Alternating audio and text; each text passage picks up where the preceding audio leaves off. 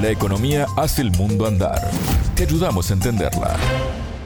Bienvenidos, desde Montevideo les doy la bienvenida al espacio Economía de Sputnik, contante y sonante. Soy Alejandra Patrone y me acompaña Natalia Verdún. Natalia, ¿cómo estás? Bienvenida. Muy bien, Alejandra, muchas gracias. Hoy vamos a hablar del consumo de carne en Argentina, que se encuentra en un momento crítico. El tema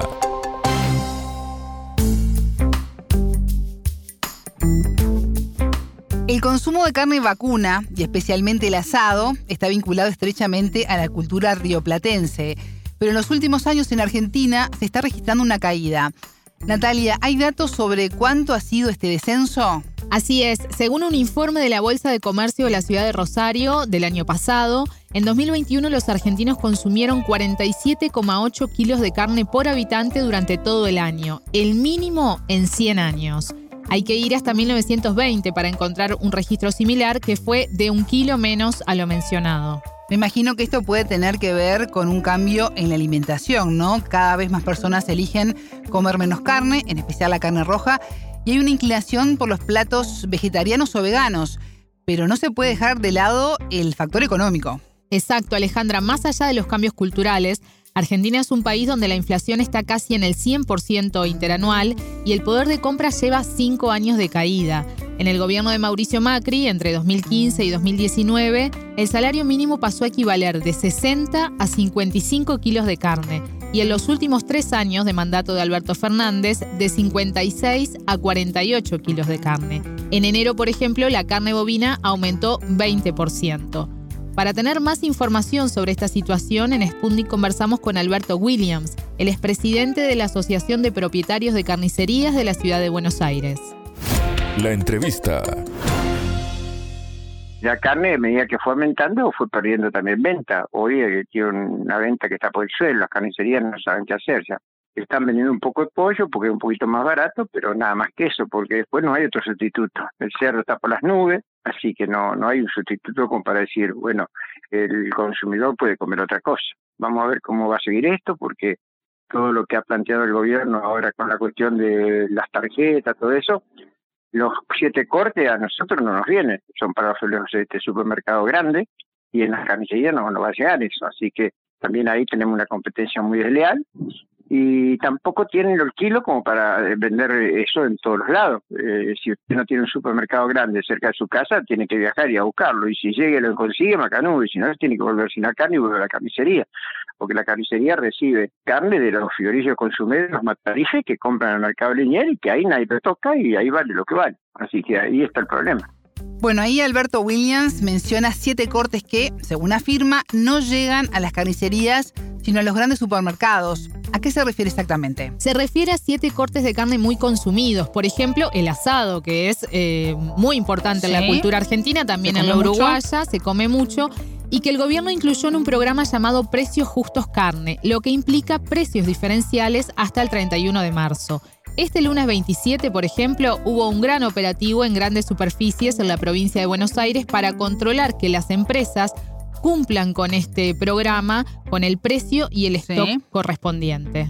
¿Y qué comentó el entrevistado sobre la situación de los pequeños comerciantes? Dijo que los perjuicios por el bajo consumo son enormes. Los gastos suben. Hoy los alquileres son imposibles. Ahora ya empezó a venir el gasto de la luz, mucho más caro, con menos trabajo. Entonces usted con menos trabajo tiene que tener más margen para cubrir los gastos. Por ejemplo, carniceros que la mayoría son personas de edad y que si pierden ese trabajito, pues no consiguen otro a la esquina o a la vuelta. Tienen que seguir luchando para no perder su, su trabajo. Entonces van a seguir luchando hasta donde pueda, hasta donde más pueda. En este escenario, la exportación tiene un rol fundamental. Yo tengo muchos años en la carne, muchos, ¿eh? muchos. Nunca la exportación y el consumo interno pudieron trabajar juntos. Cuando hay mucha exportación, el consumo interno tiene este problema. Nosotros lo venimos peleando hace años a esto. Y desde el otro gobierno, que cuando se fue, cuando entró nosotros teníamos el 58% de kilos por cápita. Cuando se fue dejó 50 y se exportó casi el 30%. Y no hay una producción para eso. Cuando hicieron esa exportación, ahí tiene el problema que hoy no tenemos la hacienda necesaria para el consumo interno. Y si siguen exportando, menos vamos a conocer a comer carne.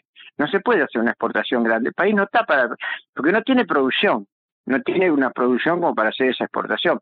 a China, donde sea, ¿vio? Porque después los cortes que quedan acá son los cortes que el mundo no quiere. Y si quieren que los argentinos coman asado todos los días, todos los días, no, no van a comer asado todos los días, comen otros cortes también. Así que bueno, es relativo eso también. Y para exportar mucho más, tienen que producir mucho más. Y no lo están haciendo. Hace 200, 440 kilos para este, exportar, nosotros hicimos un fenómeno maravilloso, que engorden ese novillo y lo exporten, que el consumo de ese novillo no le gusta. Engordaron uno, después no, no engordaron más. Entonces, no tienen una producción adecuada como para exportar esa cantidad que están exportando. El entrevistado decía que el país no tiene producción suficiente para atender el consumo interno y el mercado externo. Así es, y en el siguiente segmento de entrevista profundizan las causas de eso. Cuando comenzaron con el problema de la soja, la mayoría se fue a la soja porque era un negocio brillante. Muchos rompieron los rodeos que tenía, hoy no lo pueden armar otra vez, y siguieron con la soja porque la soja le dejaba fortuna. Entonces se olvidaron, algunos cerraron la producción de ternero, todo y se fueron a la soja. Y hoy van a pagar las consecuencias, pues ya la están pagando, porque no tienen una producción como para exportar lo que quieren exportar. Y si lo hacen, el consumo interno no tiene carne. Hasta acá la entrevista con el presidente de la Asociación de Propietarios de Carnicerías de la Ciudad de Buenos Aires, Argentina, Alberto Williams. Muchas gracias, Natalia. De nada, las órdenes. Pueden volver a escuchar este programa por sputniknews.lat. Contante y sonante desde Montevideo.